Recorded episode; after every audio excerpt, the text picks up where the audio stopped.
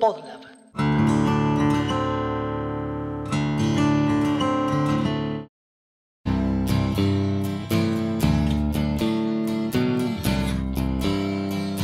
En el episodio pasado conté que hay otro sistema para hacer música. Y en este vamos a escuchar ese sistema en nuestro sistema.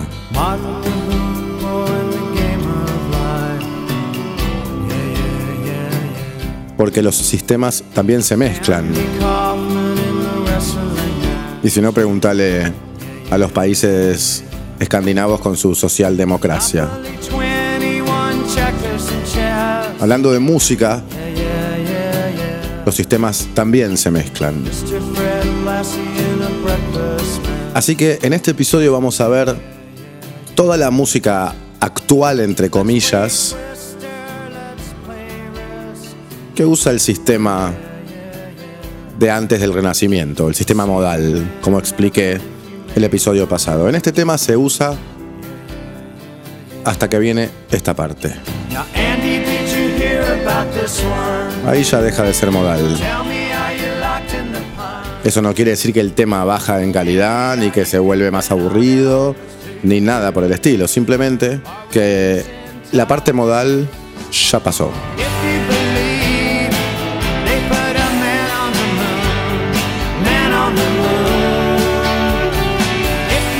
Es divino este tema de Riem. Y ahora vuelve a este clima hipnótico, colgado, modal.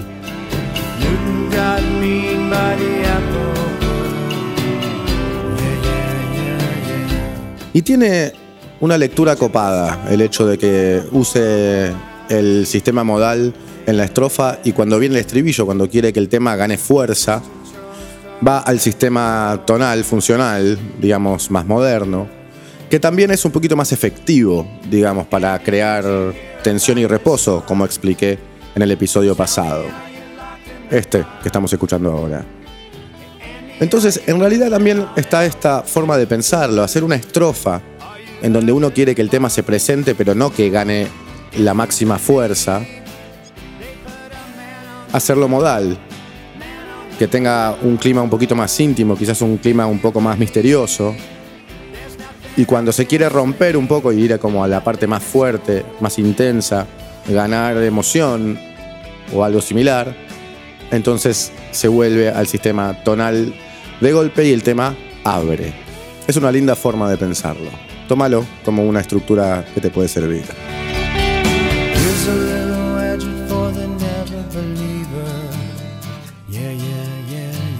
Es un re lindo tema de una re linda banda, Arriem, de los 90, cuando todavía en la música mainstream se hacían canciones. Aunque bueno, es relativo, por supuesto, pero creo que se entiende a qué voy. Hoy no sé si hay este tipo de canciones. Todo lidio, esta parte. Lidio es parte del sistema modal. Para el que no sabe de música, para el que sabe, entendió lo que quise decir. Pero bueno, resumiendo un poco lo que se habló el episodio pasado, te invito a escucharlo si no lo escuchaste antes de escuchar este. Comenté un poco lo que es el sistema modal, que es un sistema que no se usa necesariamente. Ahora estamos escuchando un ejemplo en el cual se usa, pero digamos, no es el sistema que prima al componer música, digamos, desde el Renacimiento para nuestros tiempos. Es un sistema que se usaba en otras sociedades, que se usaba más para la música religiosa muchas veces es un sistema que tenía otros valores, no tenía esa tensión y reposo que tenemos en el sistema funcional. Por lo tanto, es un sistema también un poquito menos, como dije antes, efectivo. Es un sistema quizás que requiere de más atención, tanto de los músicos como de los que escuchan, para poder sacarle el jugo a la música que está sonando. En cambio, el sistema funcional tonal va como más al hueso, digamos. Tiene, como dije también en el episodio pasado, una lectura política. Lo moderno es más fácil y va más al hueso, lo que requiere más tiempo quizás queda en el pasado. Para pensar.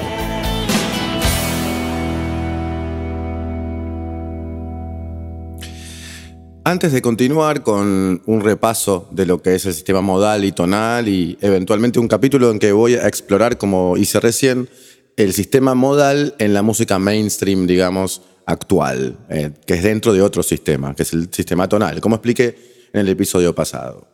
Pero antes de hacer eso, quiero contarles por qué se me ocurrió hacer dos episodios sobre esta cuestión y, e inclusive ponerme un poquito más técnico de lo que suelo ponerme en el musicópata, que en general trato de que sea para que todo el mundo que lo escuche lo pueda entender.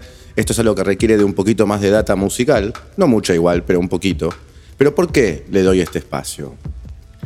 Me parece súper interesante, en principio, entender cuando uno está dentro de un sistema en general. Porque dentro de un sistema existen reglas que eventualmente uno o una puede sentir que son parte de uno, son reglas que se pone uno. Por ejemplo, dentro del sistema capitalista, la propiedad privada.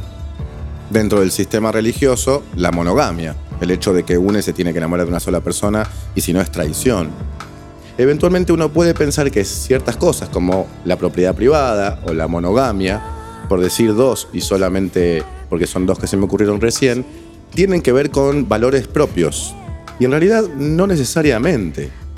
Con esto no estoy diciendo que sea comunista o que sea polígamo, simplemente me planteo si cosas que son naturalizadas son realmente elecciones. Y en lo que respecta al arte, y particularmente a la música, que es el arte a la cual me dedico, me interesa mucho más darme cuenta si lo que me gusta, si lo que elijo es porque lo elijo o no. Entonces, revisar el sistema en cualquier circunstancia, el sistema religioso, el sistema social, el sistema económico, el sistema político, y en este caso el sistema musical, tiene un montón de implicancias en pos de ser más libres, que es lo que siempre digo en este podcast, en este espacio.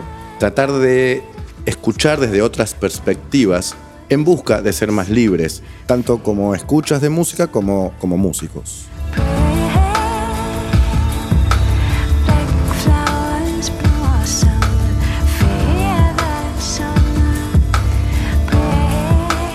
Además tiene implicancias en varios niveles. Hay algo social interesante a nivel histórico, humano, cuando analizamos esto, que es bueno, el ser humano hizo música dentro de un sistema por al menos 1500 años, al menos, pero más, seguramente. Digamos que en porcentaje es tres cuartos de lo que por ahí, tres cuartos por ahí de lo que conocemos de la historia. Entonces es una forma de entender también la sociedad y la cultura en la historia del ser humano, no solo de Occidente. Digo, entender esto de lo modal y lo tonal. Por otro lado, tiene implicancias emocionales. O sea, el hecho de que vos digas, bueno, ahora estoy para escuchar un tango, ahora estoy para escuchar un tema de ACDC, o ahora me quiero poner una cumbia, o ahora voy a poner a Miles Davis, o lo que sea. Bueno, tiene que ver con que buscas un sentimiento en particular poniendo música. Bueno, si además podés sumar a eso el hecho de decir, ahora voy a buscar música modal, porque me brinda un sentimiento que me copa, porque de repente quiero entrar en algo que tiene que ver como con un loop o con algo más repetitivo, más místico, como viene diciendo, también está bueno que uno lo sume como herramienta cuando quiere escuchar música. Además, obviamente, de si sos música o músico, de componer. Es decir, en cambio de componer dentro de la tonalidad que estoy haciendo la mayoría de las cosas, voy a agarrar una escala modal y voy a tratar de componer un tema de esa manera. Y seguramente así tenés nuevas ideas, nuevos caminos, nuevos desafíos, como música o como músico. Sin embargo, la implicancia más importante para mí es la de acostumbrarnos a revisar los sistemas en los cuales estamos inmersos o inmersas. Porque esa es la manera en la cual vamos a poder darnos cuenta de lo que somos más cercanamente al menos. Quizás no lleguemos a eso, pero al menos nos vamos a acercar. Yo al menos tengo ganas de saber si algo que me gusta es porque me gusta o si me fue impuesto. Y si me fue impuesto y me sigue gustando, ok, pero al menos tengo esa información.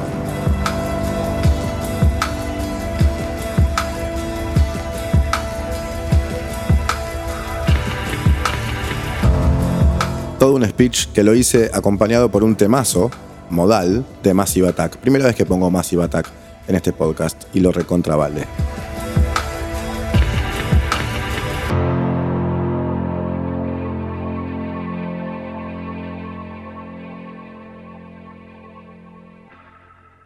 Como dije en el episodio pasado y como dije recién también, la música modal igual sigue existiendo en pequeñas dosis, en pequeñas medidas, en, digamos, la música mainstream de hoy. Hay músicos o músicas que usan los sistemas modales y que no usan solamente los sistemas tonales funcionales, que como expliqué el episodio pasado, es el que rige eh, la mayoría de la música, el 90% de la música desde el Renacimiento para acá. Es lógico también que pase así, porque la tonalidad la música funcional, la que se rige por la dinámica entre tensión y reposo, es muy atractiva, es muy fuerte y además fue, digamos, propuesta e impuesta por grandes maestros que hoy por hoy son íconos de la música, como por ejemplo este muchacho.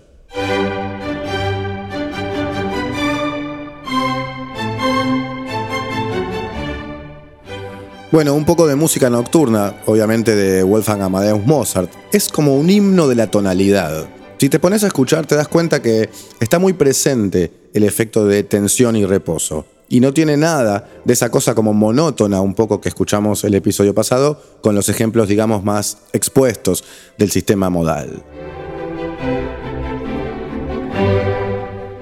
Y también es entendible entonces que se haya instalado este sistema tonal funcional. Porque bueno, si viene un tipo como Mozart en ese momento y viene con cosas como esta, empieza a instalar primero la música fácil, la música fácil de escuchar, la música fácil de entender, y por ende es una revolución musical.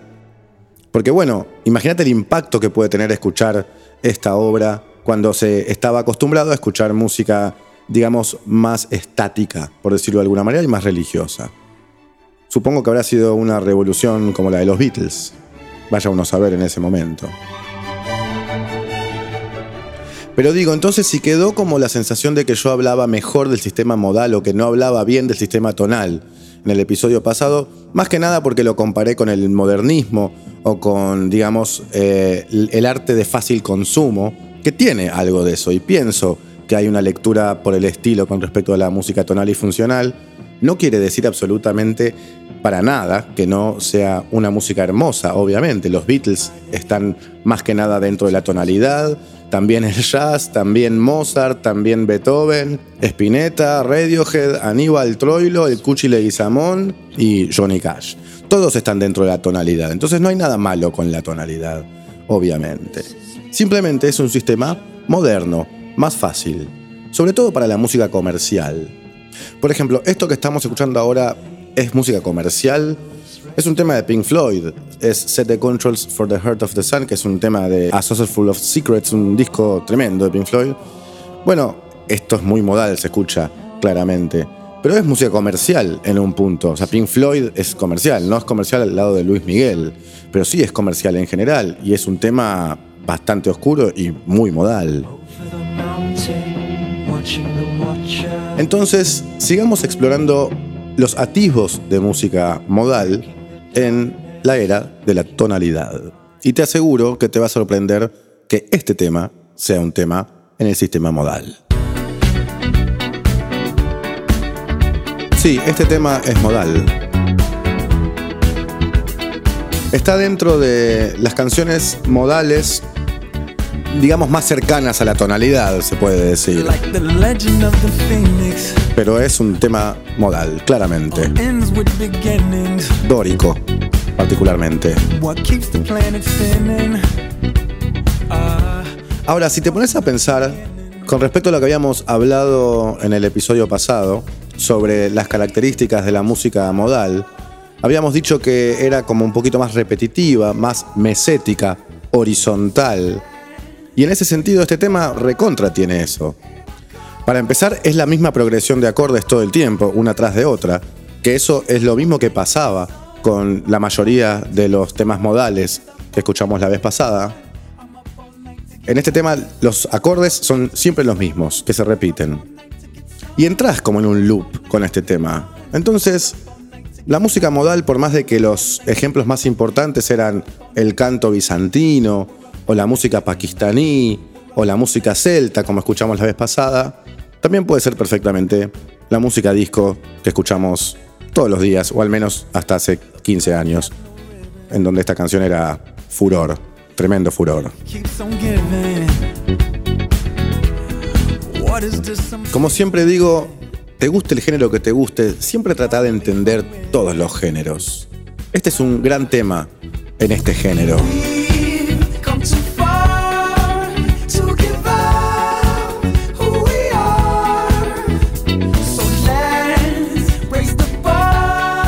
Y se recontra nota la esencia modal del tema. En esto que dije antes de la repetición, del loop, de lo mántrico que tiene la música modal. En este caso es un mantra que además te hace moverte, te hace bailar.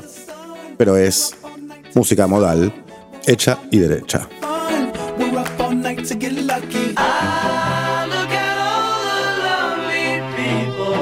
Otro tema modal.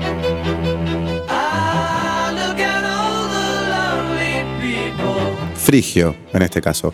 Dije lidio, dije dórico, dije frigio. Para los que no son músicos, estoy nombrando los modos griegos, de los cuales hablé el episodio pasado diciendo, ¿se acuerdan que, que bueno, que la música modal era en realidad siete escalas que habían, digamos, nacido, o más bien se habían oficializado en Grecia? Por eso llevan nombres griegos cada una de esas escalas. Las Escalas son jónico, dórico, frigio, lidio, mixolidio, eólico y locrio. En este caso, en este tema, se usa la escala, el modo frigio. De todas maneras, hay formas de hacerlo más expuesto, el color modal que buscamos en una canción o que alguien busca en una canción. Hay, digamos, acordes que se usan para ponerlo más en evidencia, digo, el sistema que estamos usando, o para ponerlo un poquito menos en evidencia y hacerlo pasar un poco más desapercibido. Este es uno de esos casos. Este tema está en frigio, pero no tiene el acorde que hace que suene más modal, digamos. En este caso sería un fa, estando en mi menor. Para los músicos entienden lo que quiero decir. Pero sigue siendo un tema en el cual se puede escuchar esa cosa como, digamos, misteriosa, un poquito más mántrica, un poquito más religiosa, que había dicho que ponderaba, digamos, en el sistema modal. Y si te cuesta, porque bueno, es un tema muy conocido, lo escuchaste mucho, escucha esta versión, por ejemplo.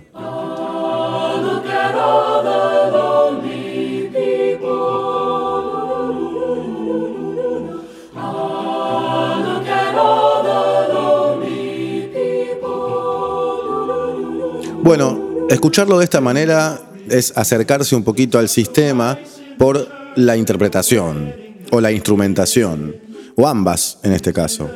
Lo cual es un gran ejercicio, estar atentos o atentas a la instrumentación, en este caso elegir hacer el tema con un coro y no con los Beatles, digamos, o con las cuerdas que había armado George Martin, y digamos a escucharla de esta manera, hace que se acerque un poquito más al clima modal del cual estábamos hablando en el episodio pasado.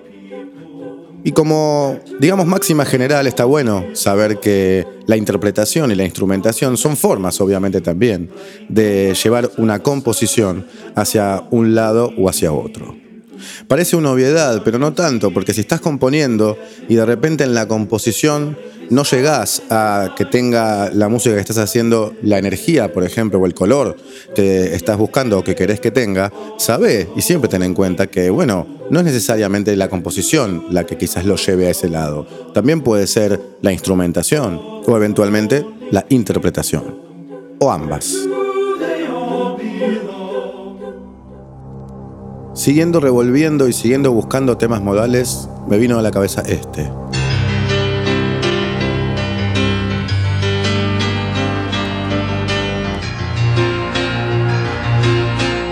Mixolidio, en este caso.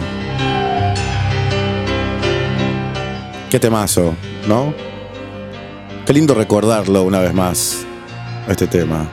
Es una bocanada de aire fresco. Los amigos del barrio pueden desaparecer. Los cantores de radio pueden desaparecer. Tiene mucho sentido que Charlie lo haya compuesto dentro del sistema modal. Porque bueno, es un tema que habla de cuestiones que tienen que ver en un punto con la misma profundidad con la cual se habla de religión o de misticismo, como hablaba de lo que se escuchaba, digamos, cuando uno escucha música en este sistema.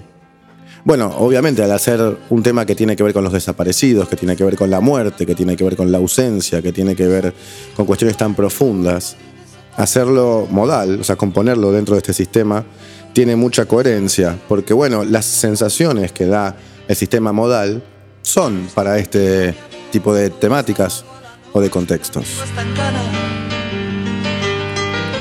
Este tema quizás te es muy trillado, es maravilloso eso, creo que nadie lo duda, pero te puede ser muy trillado. Y aprovecho para decirte algo que yo hago mucho, que es tratar de que los contextos y las veces que me repitieron un tema no me haga dejar de disfrutar el tema. Se puede escuchar cualquier canción como si fuera la primera vez si lo ejercitas.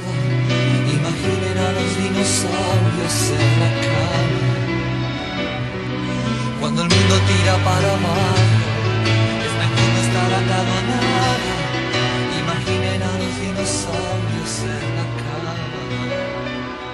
Seguimos. En el episodio pasado dije que el sistema modal también se usaba para hacer canciones.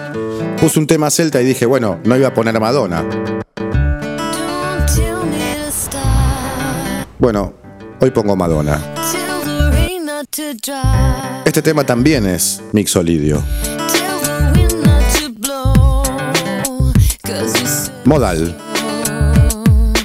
Particularmente además es uno de mis temas favoritos de Madonna. El riff en la viola, cuando lo escuché tenía, no sé, 20 años, dije, wow, qué bueno que está ese riff. Tiene la simpleza justa y la sofisticación justa como para que me hayan dado muchas ganas de ir a sacarlo y fui y lo saqué en aquel momento. Temazo de Madonna. También Mixolidio, el mismo modo, la misma escala de el tema de Nusrat Fateh Ali Khan que puse en el episodio pasado del tema de Charlie, que puse hace un ratito, entre otros. También tiene esa cosa como medio árabe, ¿viste? Si lo escuchás y abrís un poquito la cabeza, esta melodía, esta, es un poco arábiga. Bueno, porque es modal y suena todo, un poco a lo mismo. Si podés hacer el ejercicio de sacar de contexto cada canción y decir, bueno, a ver, saquémosle, digamos, la percusión o la batería electrónica, sacás de repente la voz de Madonna, que uno la tiene relacionada con algo muy pop, muy tonal en un punto, y eventualmente vas a escuchar la canción, la composición, y vas a relacionarla fácilmente, te diría, con algo árabe, por decir algo, pero en realidad modal. Escuchar todas las instancias de la música por separado, ejercitar poder hacer eso, siempre te ayuda a escuchar mejor. Acá, por ejemplo, escuchamos la melodía sola.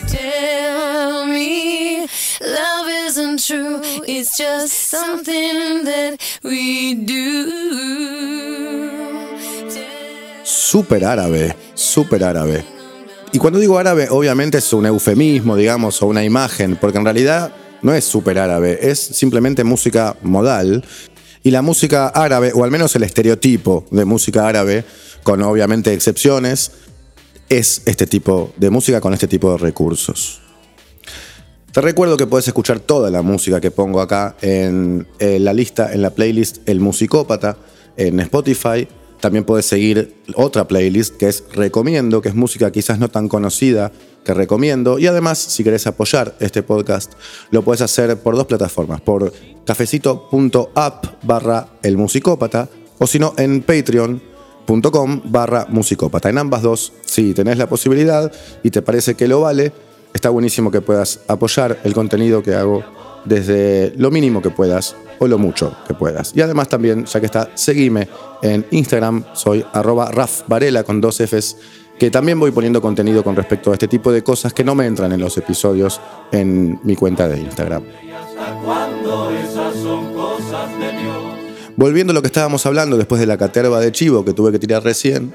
Bueno, lo modal a veces dentro de la era de la tonalidad en la cual estamos ahora, aparece en algunos momentos, como conté en el episodio pasado, te repito, si no lo escuchaste está bueno que lo escuches porque vas a entender mejor de lo que estoy hablando, que en la música, entre comillas, clásica, digamos, la música modal no está tan presente o el sistema modal no está tan presente en la completitud de las obras, sino quizás en momentos. Porque bueno, cuando arrancó, digamos, el Renacimiento, la mayoría de los compositores son de ese momento para acá y bueno, fue cuando se empezó a instalar el nuevo sistema, el tonal. De la misma manera sucede en la música mainstream. A veces lo modal no está todo el tiempo. como en el tema de R.E.M. que puse al principio del episodio, en el cual la parte modal es la estrofa.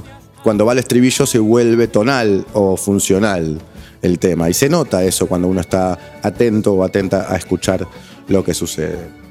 Y en este caso, en este tema de Jaime Ross, y me voy antes que vos, pasa algo igual. El tema tiene una profundidad igual que podría ser modal, por más de que no lo es necesariamente. Al menos hasta este momento. Cuando empieza a perfilarse el solo de Nicolás Ibarburu, dicho sea de paso, uno de los mejores violeros sudamericanos, el tema se vuelve modal. Lidio, particularmente. El solo de Nico Ibarburu.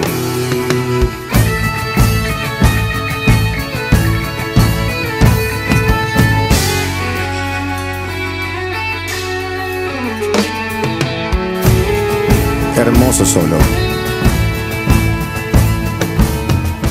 Bueno, tiene sentido que Nico haya hecho un solo lidio, un solo modal, porque bueno, el tema habla también de cosas profundas, de la muerte, parecido a los dinosaurios en un punto, por más de que lo hace desde otro lugar, menos político, quizás más metafísico, si se quiere.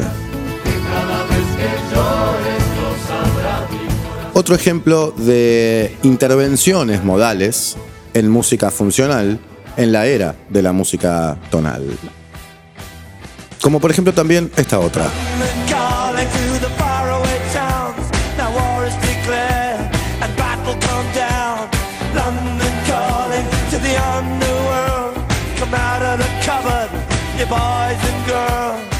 Bueno, digamos el tema más famoso de The Clash, claramente, el himno de The Clash, que es London Calling, que está en frigio, al menos la estrofa.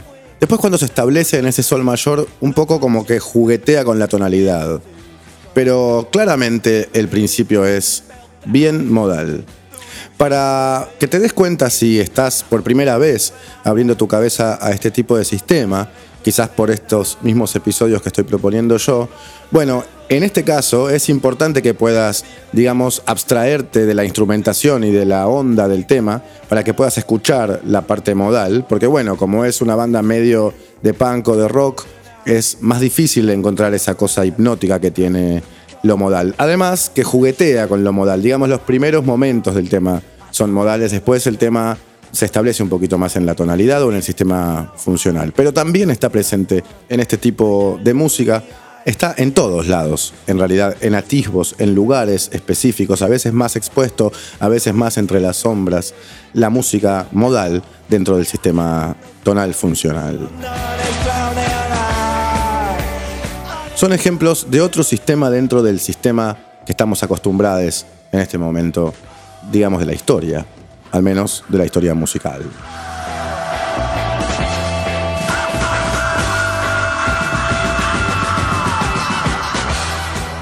Como ves, hay ejemplos por todos lados de diferentes estilos de música, de diferentes géneros, de diferentes culturas, porque es un sistema que se estableció muy profundamente por muchos, muchos años. A veces se llega a hacer música modal sin saber que se está haciendo música modal. A veces simplemente explorando nuevas formas, digamos, o tratando de no ir al acorde que estás acostumbrado a ir cuando estás componiendo una canción, llegas a algo que te gusta y que eventualmente te suena diferente y en realidad lo que estás haciendo es cambiando el sistema sin darte cuenta.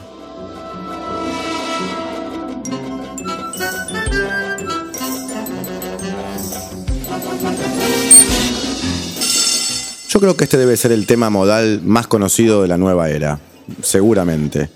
Es un tema lidio, digamos, está dentro de esa escala, una escala modal, como dije recién, y es un tema que conoce absolutamente todo el mundo, que todo el mundo lo puede cantar, que todo el mundo lo tiene en la cabeza, que todo el mundo sabe que es la canción de los Simpsons, por supuesto, es de Danny Elfman, que aparte, como dije en los episodios de música para cine, uno de los compositores más importantes de música para cine o para televisión en este caso. Este tema también es un tema modal.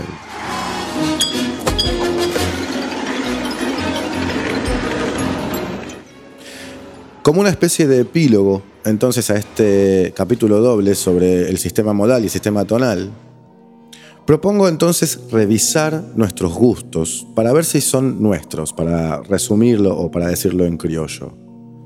A mí me importa mucho darme cuenta si lo que pienso que elijo porque es mi elección, por lo tanto es un hecho que me hace libre, realmente lo elijo o no porque es mi elección. Estoy seguro que muchas cosas no tanto. Así como dije al principio, nombré algunas cuestiones que la sociedad, desde la religión, desde lo económico, desde lo político, nos dice que está bien y que está mal, y eventualmente uno crece con valores morales o valores estéticos.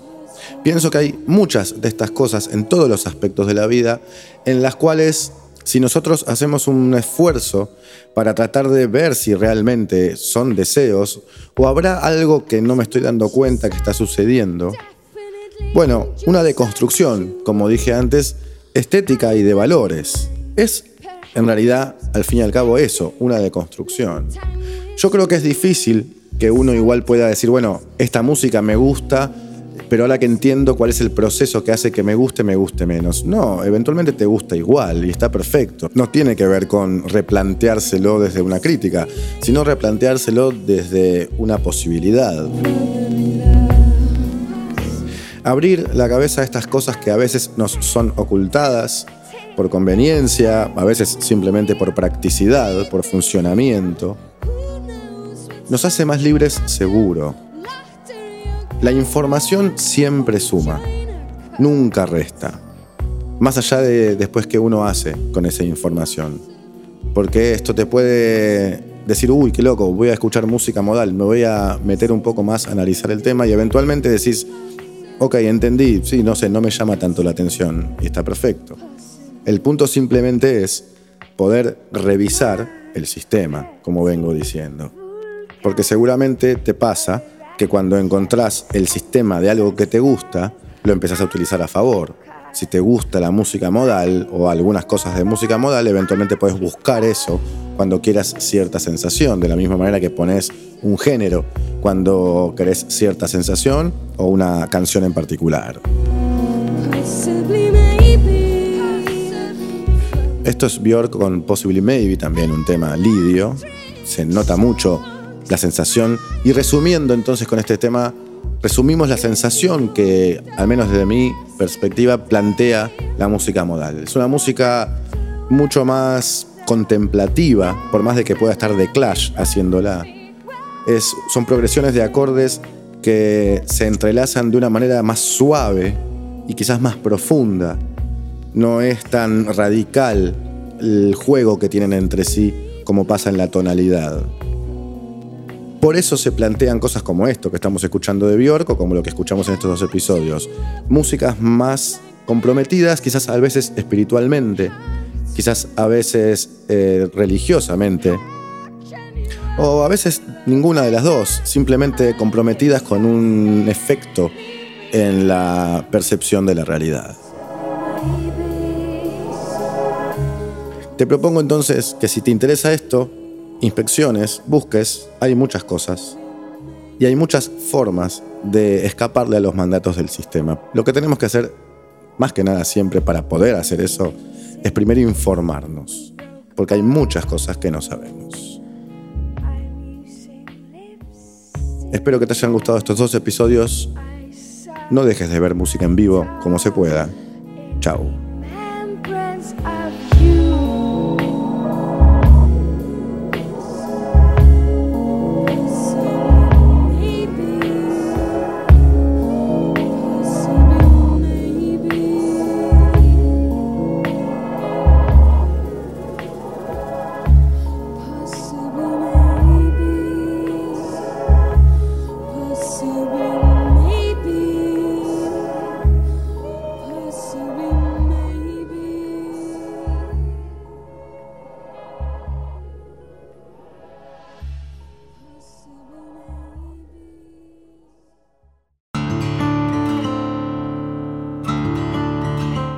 El Musicópata es un podcast conducido y producido por Rafael Varela en coproducción con Podlab. ¿Te gustó lo que escuchaste? Entonces te invito a charlar sobre este y otros temas en mis redes. Me encontrás como arroba Raf Varela con dos Fs en Instagram. Y si te gustan los podcasts, te recomiendo que sigas arroba Podlab Media. Ahí vas a poder entrar y enterarte de las novedades de este y de muchos otros podcasts.